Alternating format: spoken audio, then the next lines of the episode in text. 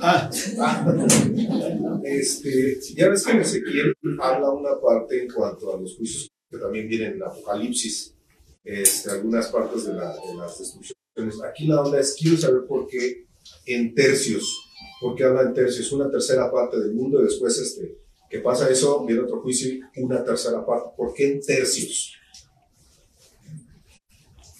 eso en donde, en Ezequiel o en En Apocalipsis. Ezequiel y en Apocalipsis.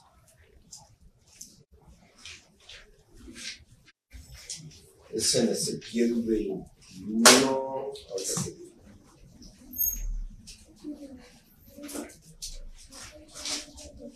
ahorita les digo por qué en Apocalipsis. Lo que pasa es que esta cita de Ezequiel se me hace que es una tercera parte se va a ir en cautiverio, otra tercera parte se la va a llevar la espada. Sí, exacto. Ajá, sí, sí, Ajá. sí, sí. O sea, ahí son, son terceras Sí. partes y también en Apocalipsis utilizan lo mismo. O sea, cuando este, cae la, la estrella en el Sí. mar, una tercera parte del agua se convierte en amarga, una tercera parte del agua es sangre, una tercera parte de los animales se muere, etcétera.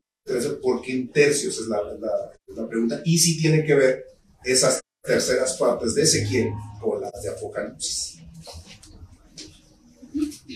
Este. Pues sí hay un patrón, también, también este. También Zacarías 12. Ya me dio curiosidad. Zacarías 12 también, también maneja una tercera parte.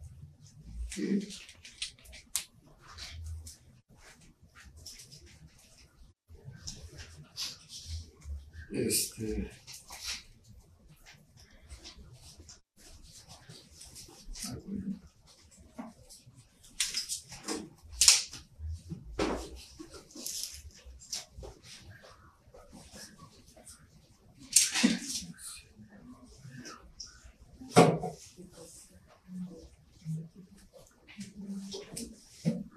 Ahí voy, ¿eh?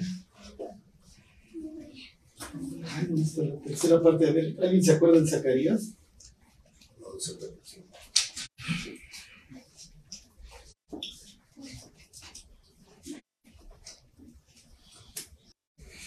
¿Y ya, ya te acordaste dónde es, eh, está ese? No, es que lo tenía subrayado, pero ahorita me traje la pechita, me traje la Y Aquí no le doy la subrayada.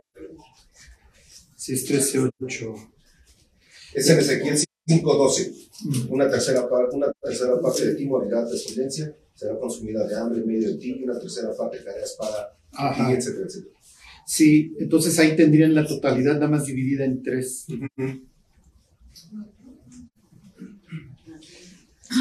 Zacarías 13:9. Ajá, ese es. Ocho. Sí, 13.8. Y acontecerá en toda la tierra, dice Jehová, que las dos terceras partes serán cortadas de ella y se perderá. La tercera. O sea, si hay un patrón, este. Mire, en el, en el pasaje que está citando Damián, lo que pasa es que en el caso, en ese caso, tiene un propósito, este, tiene un propósito, fíjense, una tercera parte de ti morirá de pestilencia y será consumida de hambre ti, una tercera parte esparcirá todos los vientos y tras ella desenvainará espada. ¿Cuál es la, cuál es la idea de dejar una tercera parte viva? Testigo. ¿Mandé? Testigo. Exactamente, Testigo. que vayan y cuenten cómo les fue. No, no necesariamente que- que- que sea un remanente fiel, porque están cayendo dentro del juicio. Ajá. En el caso de Apocalipsis,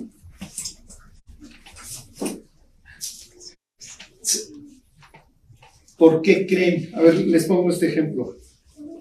A ver, váyanse, este, ¿qué es este Apocalipsis 8?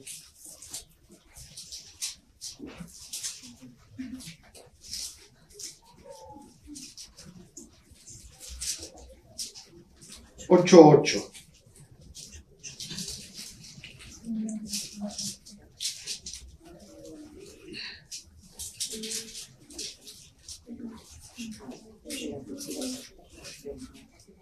Ajá. La tercera parte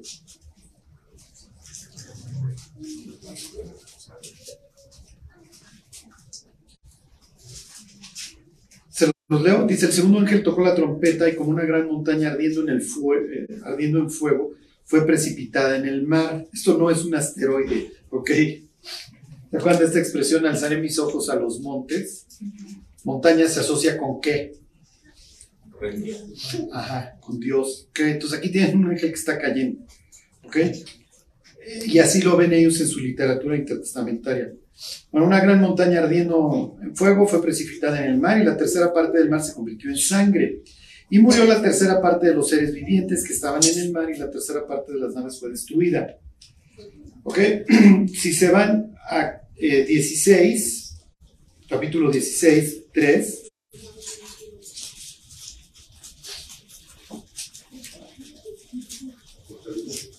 Ahí mismo, ¿ok? Dice, el segundo ángel derramó su copa sobre el mar y él se convirtió en sangre como de muerto y murió todo ser vivo que había en el mar. Entonces, en el juicio de las trompetas, muere la tercera parte de los seres que están en el mar. En el juicio de las copas, se mueren todos. ¿Qué sucedió?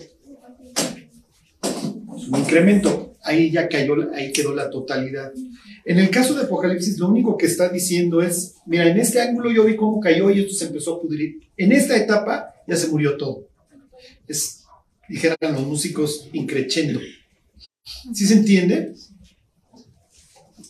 Bueno, pero sí, o sea, sí tienen esa, pues ese patrón de las terceras partes cuando se refiere a los juicios. Ajá. En el caso de Ezequiel, sí es para que vayan y cuenten estos cuates cómo les fue. Ajá. Bueno, ¿alguien más quiere preguntar? ¿No? No sabría qué preguntar, más bien. Un, un, un amigo, un amigo, o sea, bueno, un amigo, yo le compartí el plan de salvación. Sí. Entonces ya compartía cosas y, y él me preguntó, o sea, me dice, ¿cuál es el, cuál es, o sea, cuál es el verdadero Dios? O sea, ¿por qué hay un verdadero Dios y, y cómo, o sea, que me ame? ¿Por qué? O sea, si quiero otras cosas, todo, y como que sí lo duda, o sea, sí acepta, pero, Sí. por ejemplo, ¿qué hacen estos hombres? que quieren en en oro hacen un se va David se va eh, Samuel se va Sí, para- sí, ya hacen su becerro de oro. Ajá entonces no sé si Pues O sea- miren, se los voy a decir de dos maneras. Lo que pasa es que, o sea, ¿por qué mi fe es la correcta, no? ¿Por qué el Dios en el que yo creo es el correcto? Esa sería la pregunta. Uno pudiera dar, ¿cómo les diré? Ciertas este, verdades objetivas, pues como son las profecías de la Biblia. ¿Sí me explicó? El problema es que el problema es que el ser humano no se quiere arrepentir. ¿Sí me explicó? Entonces uno le puede enseñar a una persona la cantidad de profecías y...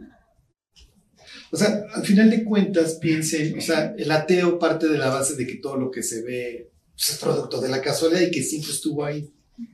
Y desgraciadamente vive en un razonamiento circular porque dice, es que la materia explotó y entonces hubo un Big Bang y se formaron los planetas. Sí, pero Sí me explico, o sea, siempre regresa lo mismo. Y esa materia que estaba ahí, que explotó, ¿de dónde salió? Entonces, no, pues, no sé. No, pues es eterna. Ah, bueno, pues es eterna, pues está bien, la materia es eterna.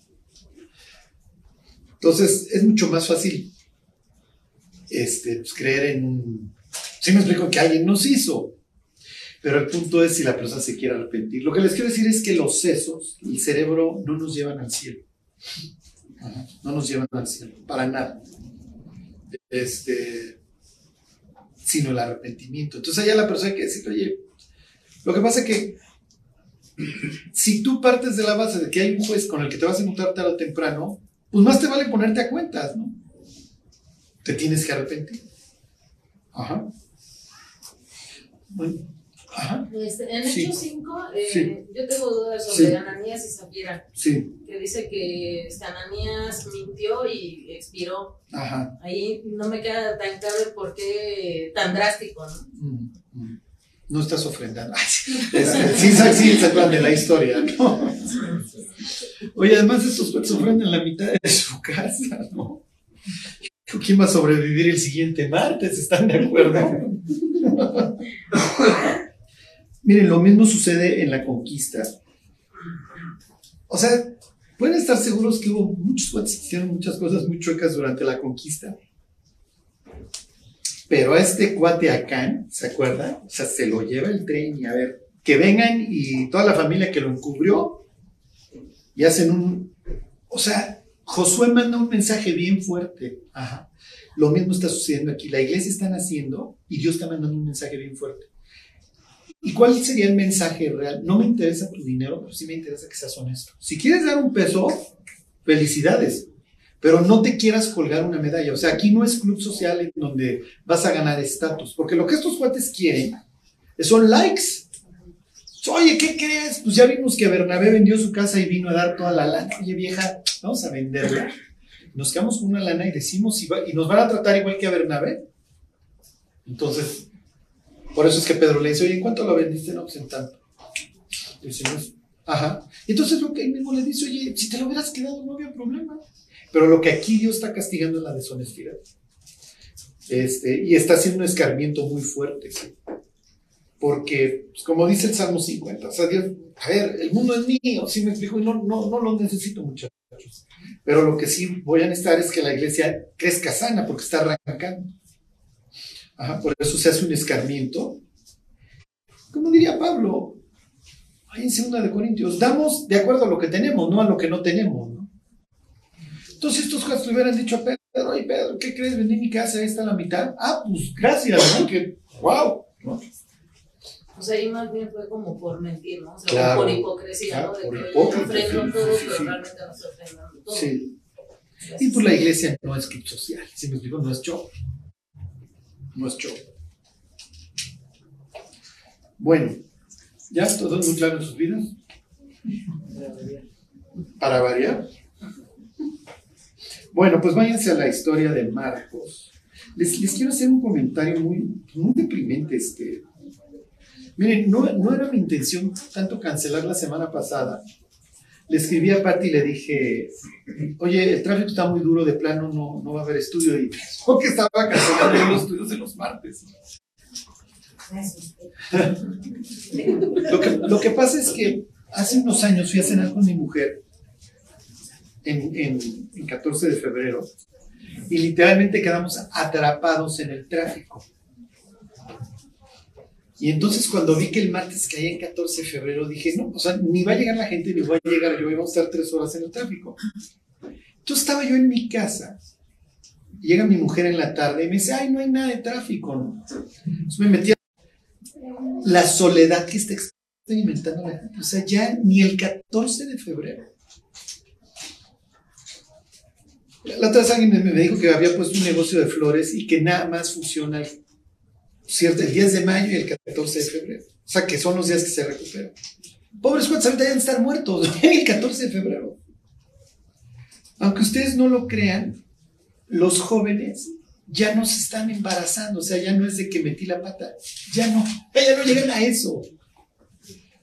Esto, o sea, la, la reducción en, en, en, nacimientos, obviamente también tiene que ver con el aborto, pero de personas menores que, que son padres menores de 20 años ha caído drásticamente, porque ya ni siquiera las personas están teniendo relaciones, o sea, ya, ya se enamoran de su avatar, De su mascota. de su mascota, de su almohada, del juego virtual en donde pues, ya te ahorras pues que te haga berrinches la otra, que te diga, que te pida.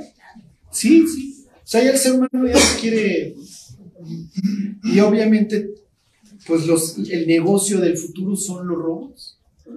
Entonces la gente va a traer su robot. Sí, no te grita, no te. ¿Sí me explico? No te alarma de jabón.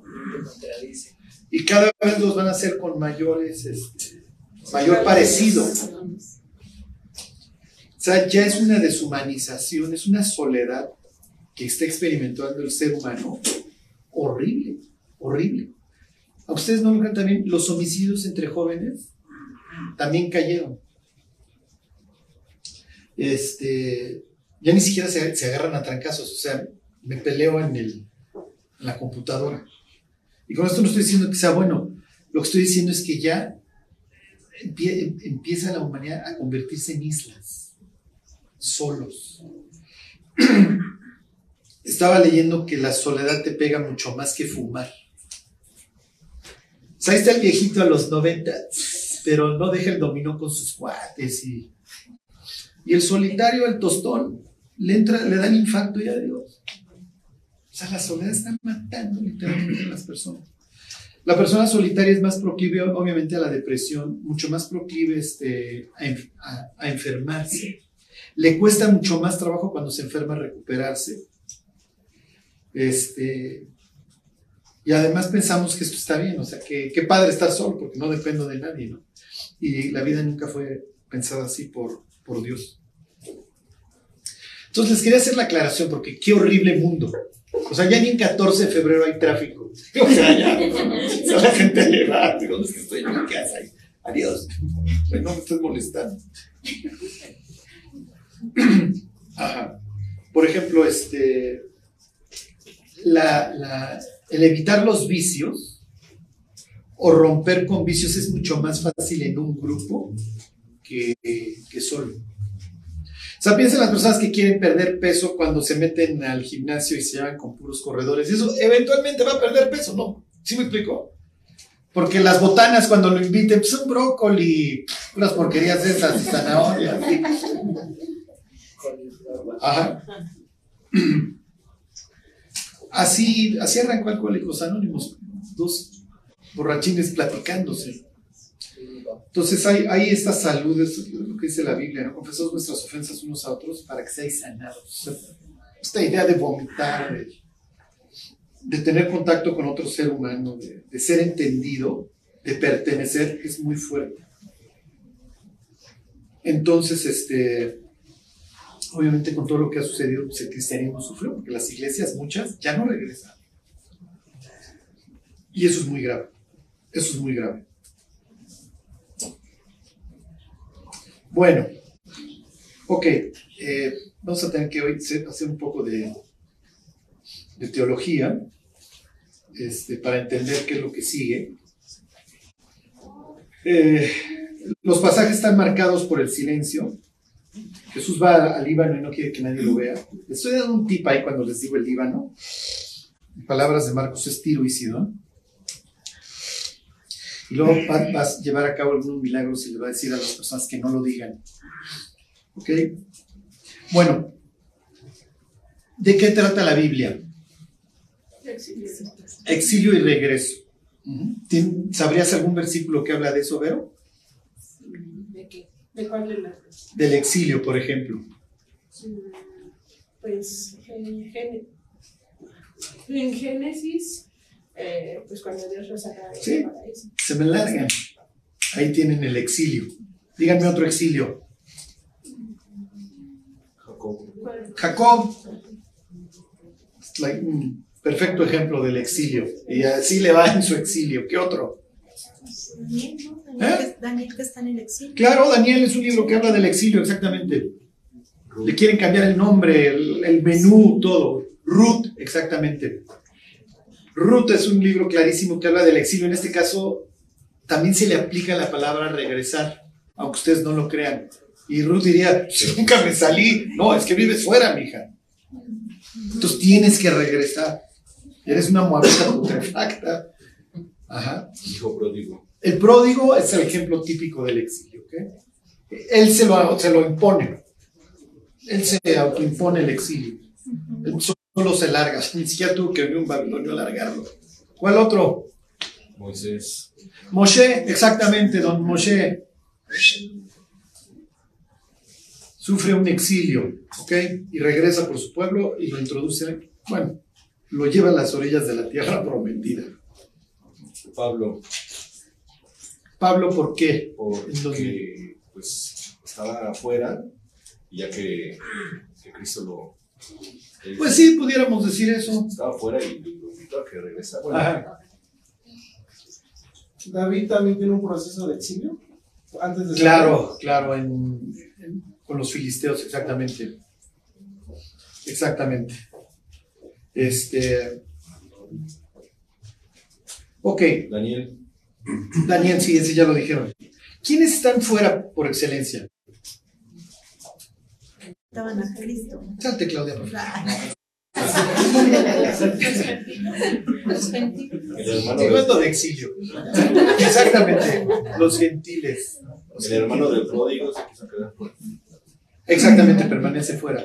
Tiene un exilio impuesto.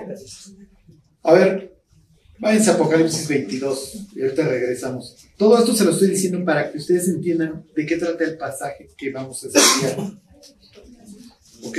Y dónde tiene lugar. Los números que, que, que- manifiesta Marcos, las citas. ¿Ok? Vamos a tener que leer otras versiones para que me crean dónde está la historia. Ok, entonces hay, hay adentro y hay afuera, ¿ok? Este, 22.14. Dice, bienaventurados los que lavan sus ropas para tener derecho al árbol de la vida y para entrar, ¿ok? Piensen precisamente en el pródigo, el pródigo regresa y entra a la casa del padre. Y para entrar por las puertas en la ciudad y luego viene esta idea de exilio. Mas los perros estarán fuera y los hechiceros, los fornicarios, los homicidas, los idólatras y todo aquel que ama y hace mentira. ¿Ok? Entonces tienen esta idea de adentro y afuera. Ahora váyanse a Efesios. Esto es una gran revelación para Pablo. Pablo no lo puede entender. Se lo tuvieron que llevar al cielo para decirle, Pablo, este, ¿qué crees? O sea, te tengo noticias. El pueblo elegido. ¿Ok? Cuando Dios llama a Abraham, lo- el, el- evento anterior, este, la expulsión o, o el exilio de las naciones, ¿ok? Efesios sucede. 2, ¿sí, perdón. 2.12. ¿Ok? Entonces dice, en aquel tiempo estabais sin Cristo, alejados de la ciudadanía de Israel y ajenos a los pactos de la promesa. Y estas dos características es como los judíos ven a los gentiles, sin esperanza y sin Dios en el mundo. Ellos son los que por naturaleza están fuera. ¿Ok? El Evangelio de Marcos, ¿de qué trata?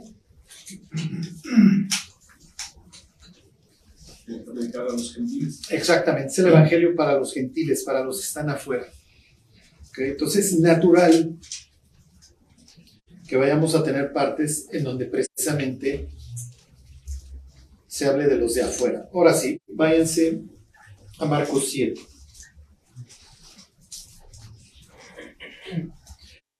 ¿Alguien trae una Biblia que no sea la Reina Valera? Ah, ok, ahorita lo leemos ahí. Antes de que se salga también, que lo corramos por hereje, que no lo tenemos que leer, ¿ok? ¿Alguien tiene la nueva versión internacional? ¿Eh? A ver, entonces te lo, te lo ponías, este, es el 131. Nada, porque es menos el número que pensaste, ¿ok? Bueno, Jesús, ¿de dónde viene? ¿Dónde, ¿Con quién estuvo hablando? ¿Con la mujer que, que viene de, de los fenicios? ¿Ok? Viene de lo que nosotros llamamos el Líbano. ¿Ok? El noroeste. No, ahorita no, lo lees, no te preocupes. Ok. Dice, volviendo a salir de la región de Tiro, vino por Sidón, ok, bajó tantito al sur, al mar de Galilea. Esto va a ser un poco complicado. Ok, se los quito. Este es el mar de Galilea. Este es. ¿Ok? ¿Qué es el oriente? Fuchi. ¿Ok? Y aquí está la Decápolis, 10 ciudades. ¿Ok? ¿Ok? Este es el mar de Galilea. Entonces los leo. Dice, volviendo a salir de la región de Tiro, vino por Sidón, haría, haría esto. Y luego dice, al mar de Galilea. Y luego dice, pasando por la región de la Decápolis. ¿Sí ven el viaje que hizo? O sea, vino al mar de Galilea. Hizo esto más, hizo esto más menos. ¿Sí se entiende? Pero pasó por acá. Va a acabar luego acá en Talmanuta, por acá. O sea, es un viaje muy extraño el que está haciendo. ¿Están de acuerdo? ¿Alguien sabe qué hay aquí? Samaria. No, Samaria estaría acá.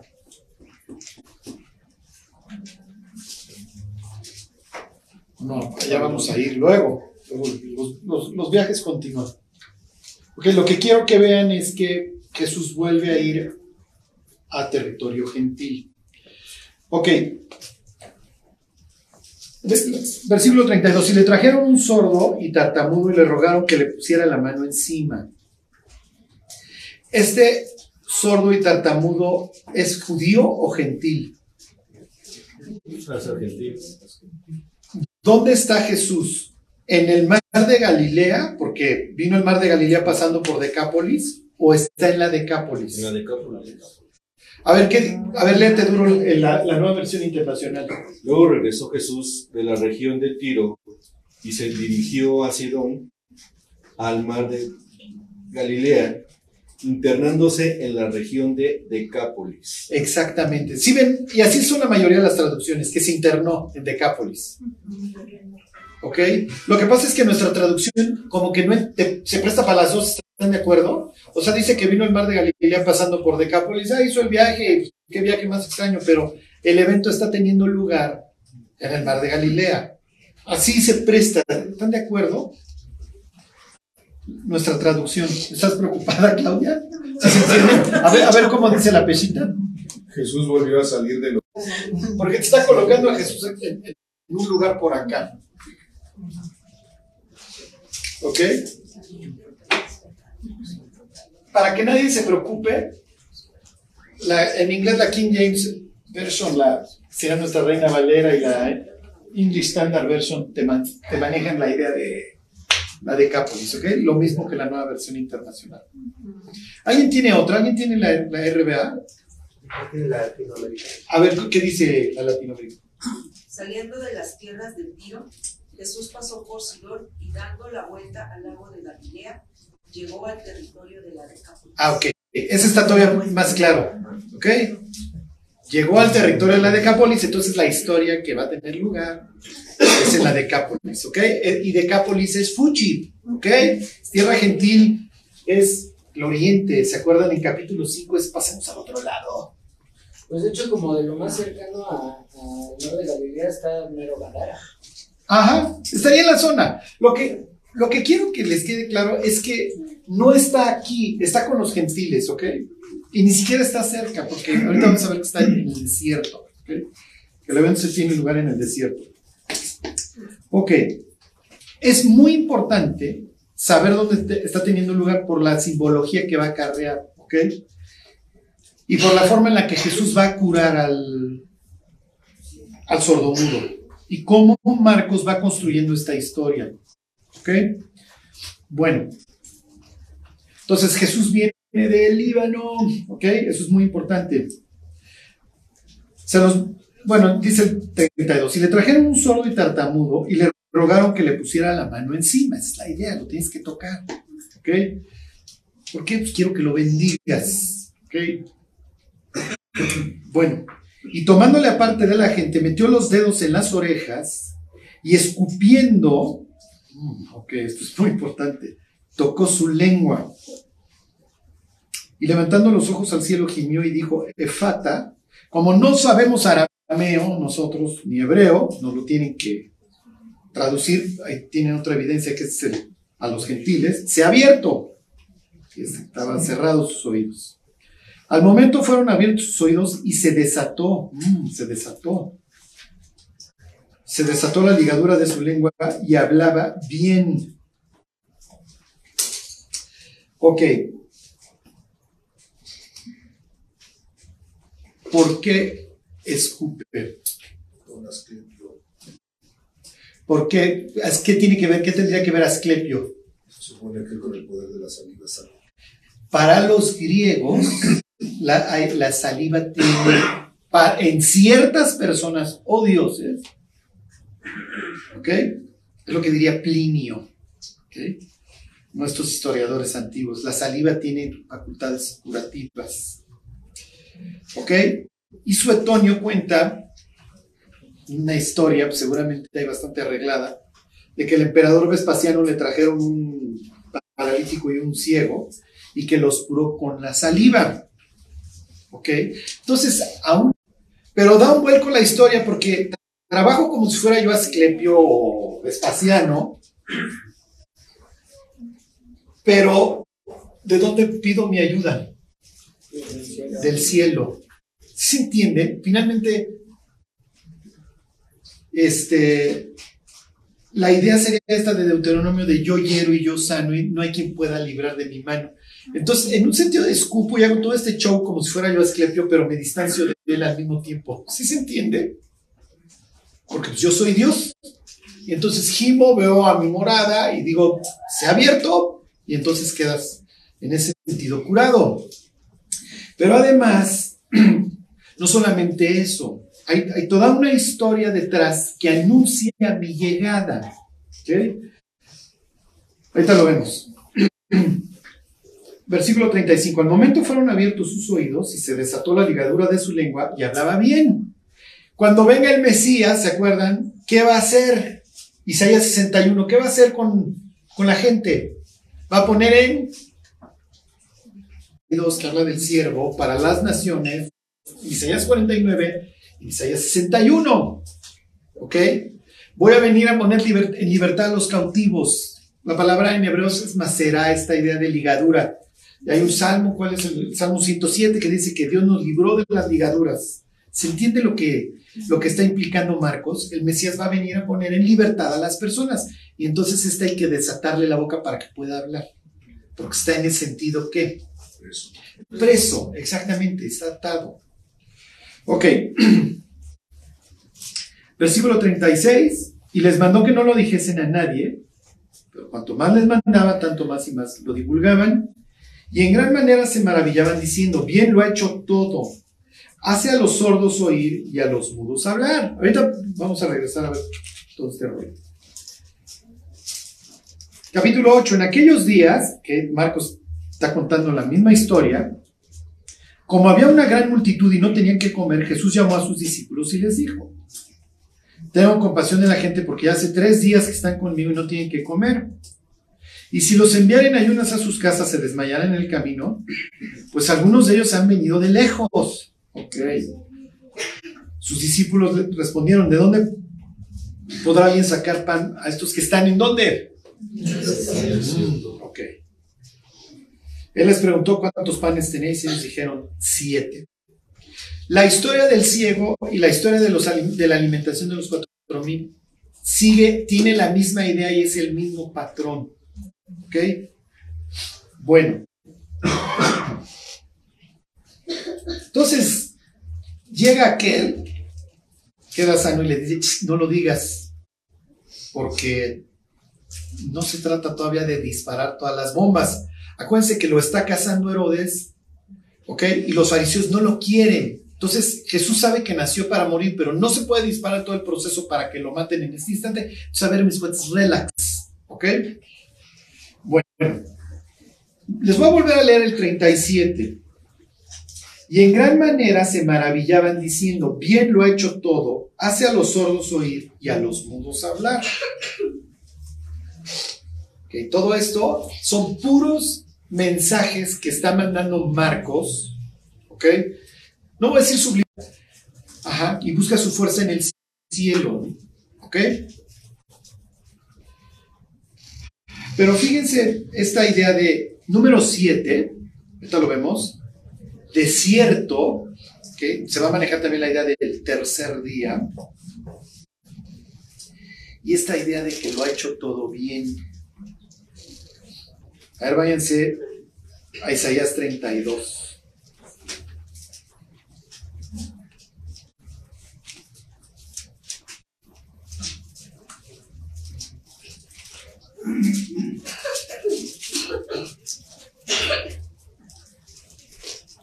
Los reyes tienen poder para sanar con la saliva. ¿Ok? Ahí está en 32. Dice, he aquí que para justicia reinará un rey. Oh. Y príncipes presidirán en juicio. Y será aquel varón como escondedero contra el viento y como refugio contra el turbión, como arroyos de aguas en tierra de qué? Oh, ¿En dónde? En el desierto. Como sombra de gran peñasco en tierra calurosa. No se ofuscarán entonces los ojos de los que ven y los oídos de los oyentes oirán atentamente.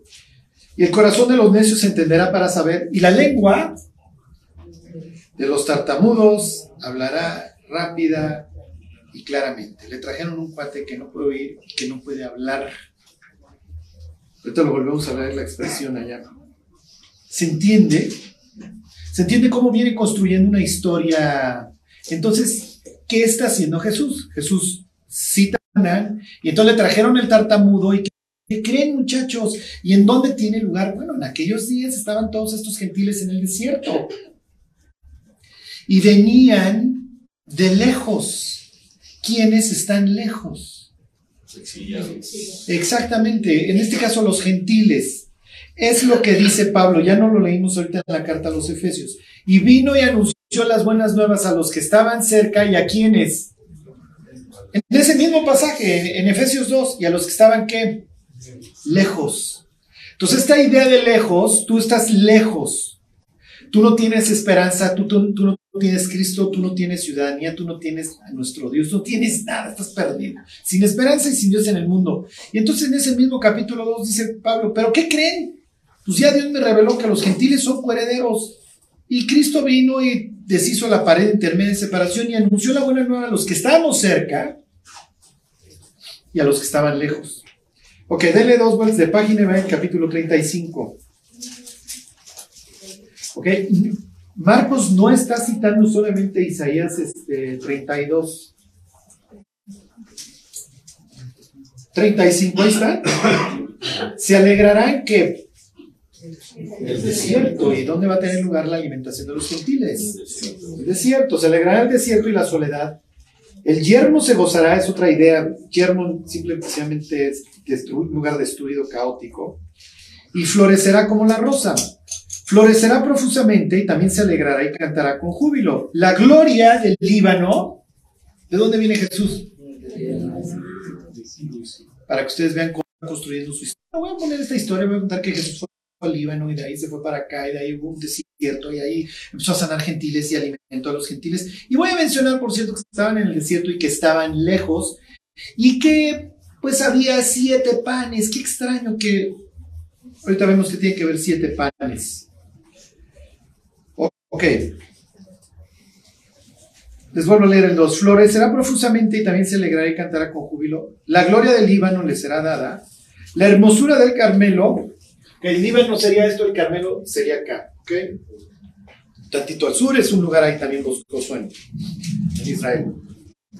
Y de Sarón, ellos verán la gloria de Jehová, la hermosura del Dios nuestro. Fortaleced las manos cansadas, afirmad las rodillas endebles Decía los de corazón apocado, esforzados no temáis, y aquí que vuestro Dios viene con retribución, con pago, Dios mismo vendrá y os salvará. Entonces los ojos de los ciegos serán abiertos y los oídos de los sordos se abrirán. ¿Qué acaba de hacer Jesús? ¿Y qué, dijo en, en, arameo? Ábranse. Está actuando Isaías 35. ¿Qué está diciéndole a su pueblo? ¿Y qué le está diciendo a los gentiles? Soy Dios. ¿ok? Y vine y entonces los oídos de los sordos. Versículo. Entonces el cojo saltará como un ciervo y cantará la lengua del mudo. ¿Por qué? Porque aguas serán cavadas en dónde? ¿En dónde está teniendo lugar esta historia? En un desierto gentil. El desierto simboliza caos, yermo, todas estas expresiones. Es natural que tú te encuentres que tú asocies como Marcos, que es levita, a los gentiles con un desierto, con un sitio caótico, a donde viene el Mesías y también vengo por ustedes, y entonces los oídos del sordo va a ser abierto la lengua va a ser desatada. Fíjense cómo hace esta relación del Líbano, todo esto, Isaías 32 e Isaías 35. Es prácticamente imposible que se le hubiera ocurrido, ¿están, están de acuerdo? Pero como Jesús es finalmente la palabra hablada, va construyendo su historia. O sea, lo que les quiero decir, piensen las probabilidades de que un- una persona hubiera nacido en Belén, como decía Miqueas, y que luego tomara estas rutas, venga del Líbano, se encuentre con un sordo en territorio gentil. Sí se entiende en el desierto. Entonces vaya cumpliendo perfectamente todas estas historias de un tipo que escribió 700 años antes esto. Bueno, ok. Regresen a la historia. Ya. Lo, desató. El Mesías viene, entre otras cosas, a desatar, a liberar.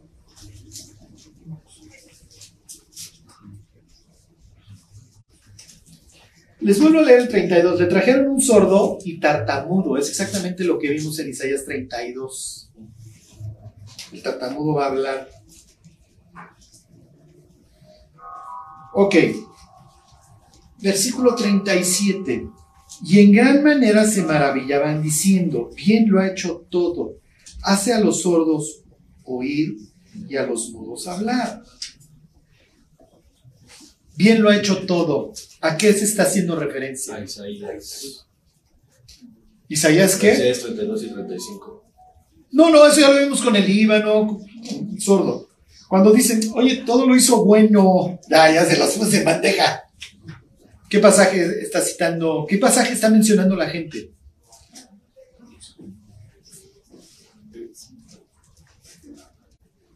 A ver, váyanse, váyanse a, Deuteronomio 4. Esto es muy, muy, muy importante, ¿ok? En la mentalidad, bueno, para nosotros no, pues somos gentiles y qué bueno que ya nos regresaron, nos levantaron el castigo, ¿no? Para ellos es así como, wow.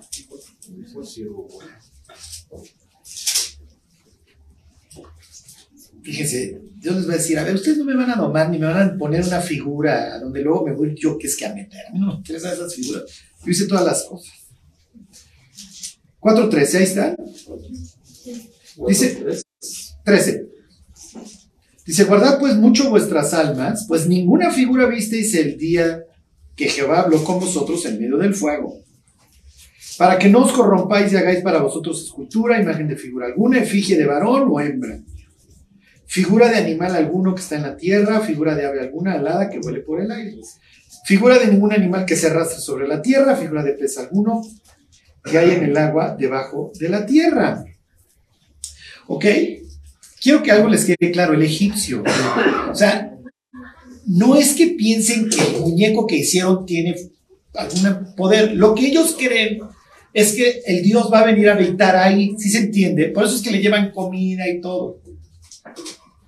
Pero Dios dice, tú no me puedes meter en una figura. Además, no viste ninguna, no tendrías con qué equivalerme. Entonces, no me vas a equivaler con... ¿Sí me explicó?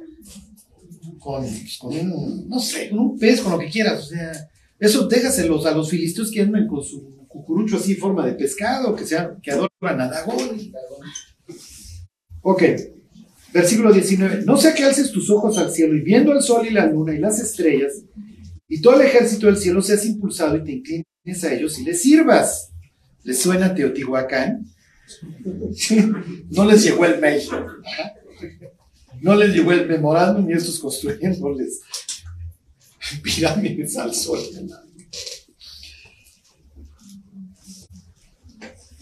Ok. Les vuelvo a leer el 19. No sea que alces tus ojos al cielo y viendo el sol y la luna y las estrellas todo el ejército del cielo, seas impulsado y te inclines a ellos y les sirvas, porque Jehová tu Dios los ha concedido a todos los pueblos de debajo de los cielos. Otros Jehová os cuidados de la mano de Dios. ¿Están de acuerdo? Cuando nosotros pensamos en la conversión de Pablo, pensamos que él anda metiendo cristianos a la cárcel. Efectivamente son cristianos los que mete a la cárcel y obliga a blasfemar y tortura, pero son judíos. No va a perseguir gentiles. ¿Para qué persigue un gentil? Está perdido. Eso ya se va al infierno. A mí que me interesa el gentil. Lo que me preocupa es que los de mi propio pueblo traigan estas barbaries. ¿De qué? De que ese señor que murió en una cruz es Dios. ¿Sabe dónde? Esta es la idiosincrasia de ellos, ¿ok? ¿Por qué sucedió esto? ¿Por qué Dios de plano agarró a las naciones y dijo, ¿saben qué? Púdranse. ¿Qué provocó que hiciera, que sucediera esto? ¿Celos? Sí, sí, pero ¿en qué momento dijo Dios, ya, se me largan, ya no los aguanto? Cuando los dioses adoraban a otros dioses, empezaban a. Y miren, les voy a hacer un paréntesis. El avance tecnológico, por mucho o poco que sea, a Dios le tiene sin cuidado. O sea, el iPhone o el ladrillo le tiene sin cuidado. Pero al ser humano no, al ser humano lo envalentona. Les voy a dar más adelante, cuando veamos Marcos 13, que es el discurso de las profecías, y veamos el tema profético, qué está pasando. Les voy a decir por qué vemos el mundo como lo vemos y por qué la humanidad, como lo narra en Marcos 13, se envalentona. En Babilonia, cuando hicieron la. Exactamente, en Babel, oye, ahora nos va a servir esto en lugar de piedra y tenemos este avance tecnológico que consiste en el ladrillo, entonces ahora si nos, si nos vuelve a echar un diluvio, pues lero, lero, ya, ya vamos a construir bien alto. Lo que pasa es que antes del diluvio nos agarraste desprevenido, Dios. Tienen toda esta idea de la, de la humanidad que habla un solo idioma, unida contra Dios bajo el, el régimen de un desgraciado que se llama Nimrod, que se dedica a hacer ciudades. Acuérdense que la ciudad implica, voy a arreglar el caos sin ti, Dios, no me interesas. ¿Qué hoy sería? Pues esto, voy a arreglar al mundo y le voy a dar longevidad a través de la tecnología. A un club muy selecto, ¿ok? Entonces, en Babel se me largan, ya, los desheredo. ¿Ok? Confundo las lenguas, es un acto de misericordia porque juntos ni difuntos, mis cuates, y entonces esto me va a permitir eventualmente regresarlos. ¿Ok? Entonces, ¿dónde está Jesús? Jesús está en territorio gentil, en territorio idólatra, en territorio desheredado, en territorio que no hay esperanza, en todas estas implicaciones, territorio donde va a encontrar cualquier cantidad de imágenes. Está en una polis griega, bueno, ahora bajo el dominio romano. Sí se entiende dónde está. Lo que quiero que vean es que Jesús está espiritualmente en el desierto. Está en la putrefacción. Ok. Y aquí les voy a hacer una pregunta y luego me van a saber la respuesta y luego ya no van a saber la respuesta. ¿Qué número simboliza a Israel?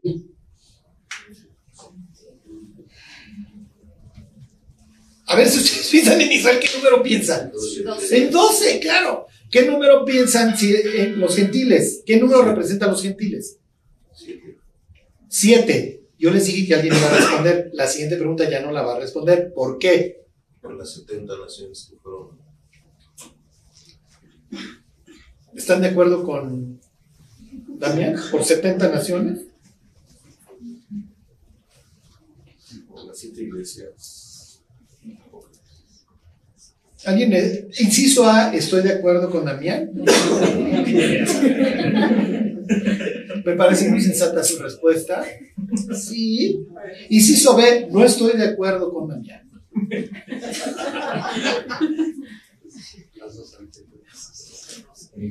Ninguna de las anteriores no sabría qué responder, Charlie. ¿De qué número estamos hablando? ¿Cuál era el número? Ok. Que Marcos va construyendo su historia muy bien.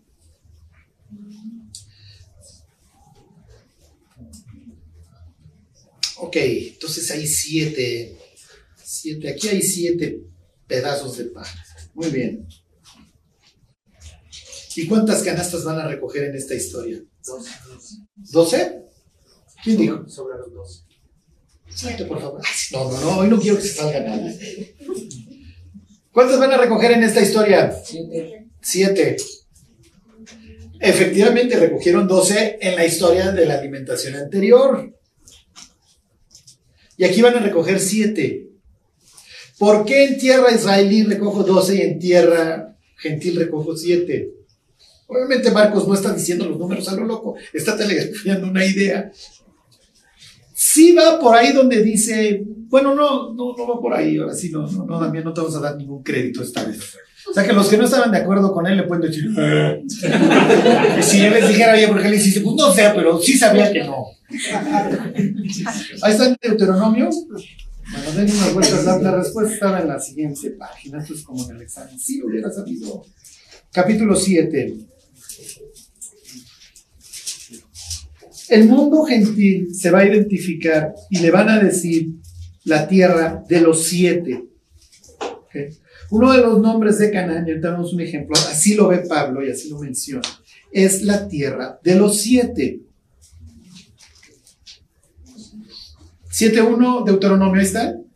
Cuando Jehová tu Dios te haya introducido en la tierra en la cual entras para tomarla y hayas echado delante de ti a muchas naciones, al Eteo, al Jerjeseo, al Amorreo, al Cananeo, al Fereceo, al Ebeo y al Jebuseo, siete naciones mayores y más poderosas que tú. Y Jehová tu Dios las haya entregado delante de ti, las hayas derrotado, las destruirás del todo. No vas a hacer alianza con ella. Acuérdense de Jacob, que ya andaba haciendo alianza con los hebeos. Los que han seguido la historia del domingo, yo les he estado diciendo los domingos en la historia de Jacob que va a ser y que hace de hecho pacto con los hebeos, que se cruza con la historia de Marcos y la alimentación en el desierto. ¿Por qué? Porque Jesús está en la tierra de los siete, ¿ok? Decápolis, putrefacción, y así le decimos a la tierra de los gentiles. Váyanse a Hechos 13. Le dicen la tierra de los siete. Y una de las características es que están destinados a la destrucción. No hay vuelta. No hay vuelta, los vas a acabar, porque estos tipos se metieron, ¿se acuerdan? Ahí hay sangre no solamente hay sangre humana, hay, hay, hay algo demoníaco, hay algo muy malo. Y Jesús arranca el Evangelio de Marcos con victoria sobre las tinieblas. Y es lo que hemos ido viendo. ¿ok? Entra a la sinagoga y un tipo poseído y larga al demonio. ¿ok? Y pone quieto a la legión y a la legión la manda a los marranos, los marranos se suicidan. Entonces todo el tiempo estoy aplacando. ¿Por qué? Porque ya llegó el Mesías y el Mesías va a componer todo. Sí, una cosa es que el Mesías venga a arreglar todas las cosas y otra cosa es que los, esas siete naciones están destinadas a la destrucción. Y toda esta zona oriental, aquí vivía un rey gigante que se llamaba Og en Basán. Acá está Basán, hace rato no me supieron contestar. Y Seón. Y por ahí andaba Balaam, a quien contrató Balak para que nos maldijera. Y todo esto es una, no, no, no es una limpieza étnica, se está haciendo una limpieza también espiritual. La pregunta es, oye, si yo soy un descendiente de Teo, amorreo, de esta zona, por ejemplo, acá viven los amorreos, ¿tengo redención? Porque aquí me la cantaron que yo estoy destinado, la palabra en hebreo es jerema, destrucción. ¿Tengo redención? Sí. Ese sería el inciso A. Sí, Pablo, sí, cuando Pablo empieza a predicar a los gentiles. Ahorita lo vemos, ¿qué les dije? Hechos 13, ¿va? Entonces, estas siete naciones cananitas no tienen vuelta de hoja, se las va a cargar el tren. No, Dios, bye. Te llamabas. Porque cruzaste límites. Y además, cuando retaste a nuestro rey, sacaste uno de estos gigantes.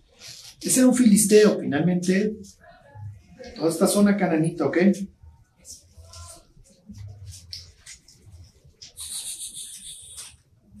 ¿Qué les dije?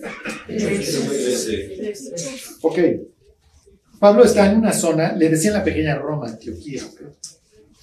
Esta zona 100% gentil. Dice, está predicando Pablo y dice, se lo leo desde el 17, 13, 17.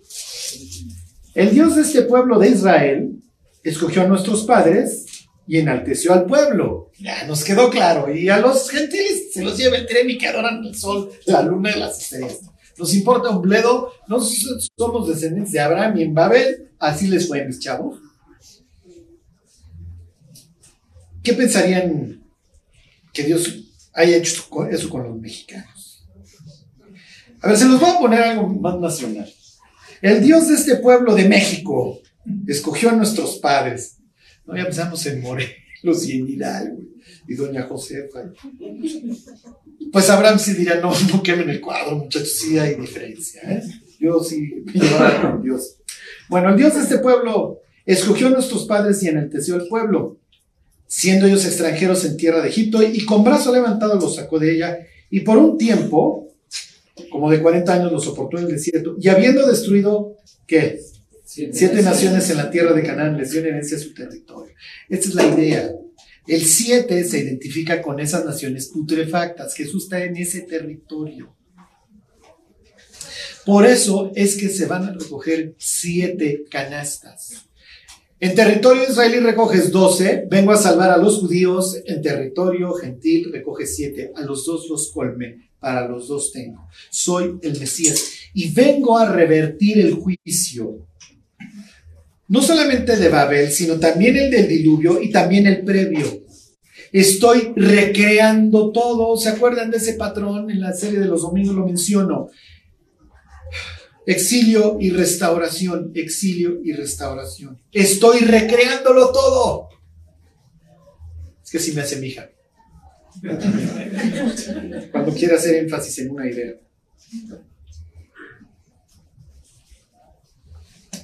Regresen a la historia de Marcos y ahí terminamos. Ya, ustedes son, van a ser súper teólogos. Y todas las veces que lean la Biblia van a ir pensando, ¿qué pasaje o qué autor estará citando este autor? Obviamente, mientras más vas para adelante, pues más autores hay para atrás que, que los autores van citando. O sea, Moisés no tiene muchos que citar, ¿están de acuerdo? O sea, ya se tiene mucha ley que citar. Jeremías igual. ¿Y qué implicar? Los evangelistas más, y olvídense, el Apocalipsis es nada más tomar y tomar ideas de la Biblia. Ok, vine a recrear, diría Jesús.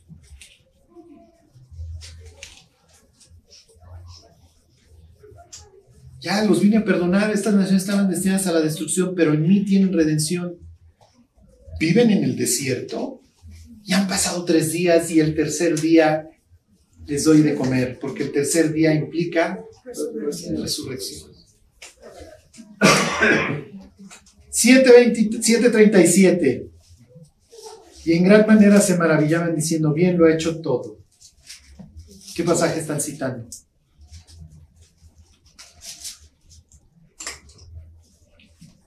Si estoy restaurando la creación, ¿qué pasajes están mencionando?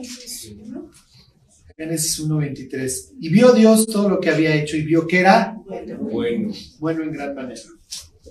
Fíjense la maestría de Marcos. Claro, alguien se ¡ah, lo está guiando el Espíritu Santo! Sí, sí, lo está guiando el Espíritu Santo, pero su cerebro está interviniendo.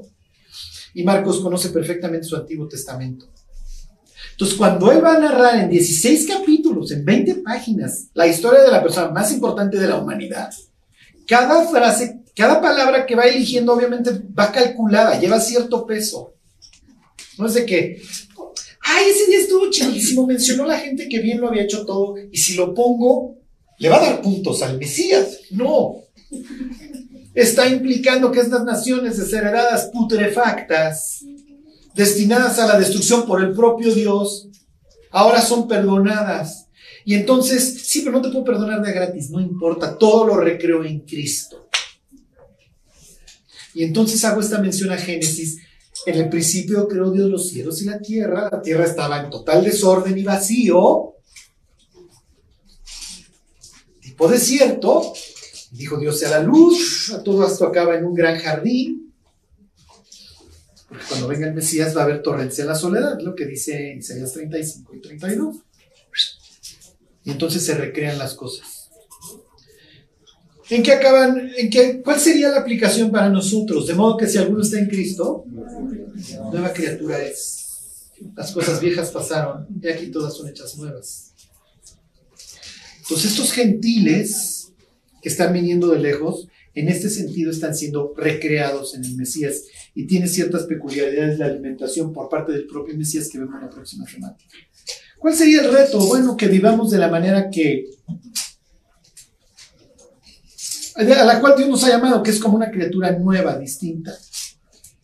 Y la forma más fácil de llevar eso a cabo es dentro de una comunidad. Ajá.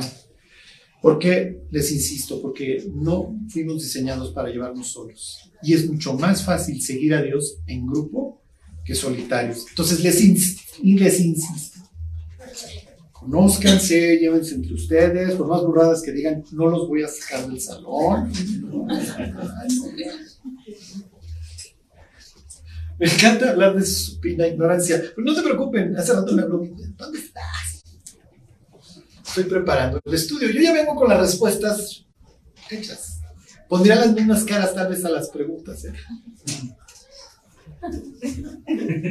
Los estoy intentando hacer sentir mejor.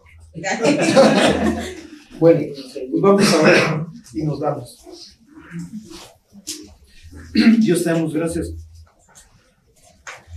por haber hecho de nosotros una nueva persona, Dios. Ayúdanos a, pues sí, Dios, a despojarnos del viejo hombre que está arruinado, Dios. Ayúdanos a vivir en la vida nueva que tú nos has dado. Dios, a no voltear a, a ese mundo que está destinado a la destrucción, Señor. Dios, esperamos pues una recreación total, esos cielos nuevos y tierra nueva que, que tú harás. Mientras vienes, Dios, ayúdanos a vivir de acuerdo a tu voluntad, Dios, y ayúdanos a como iglesia a ser unidos, Dios, y tener estima los unos por los otros. Te lo pedimos, Dios, en el nombre de Jesús. Amén.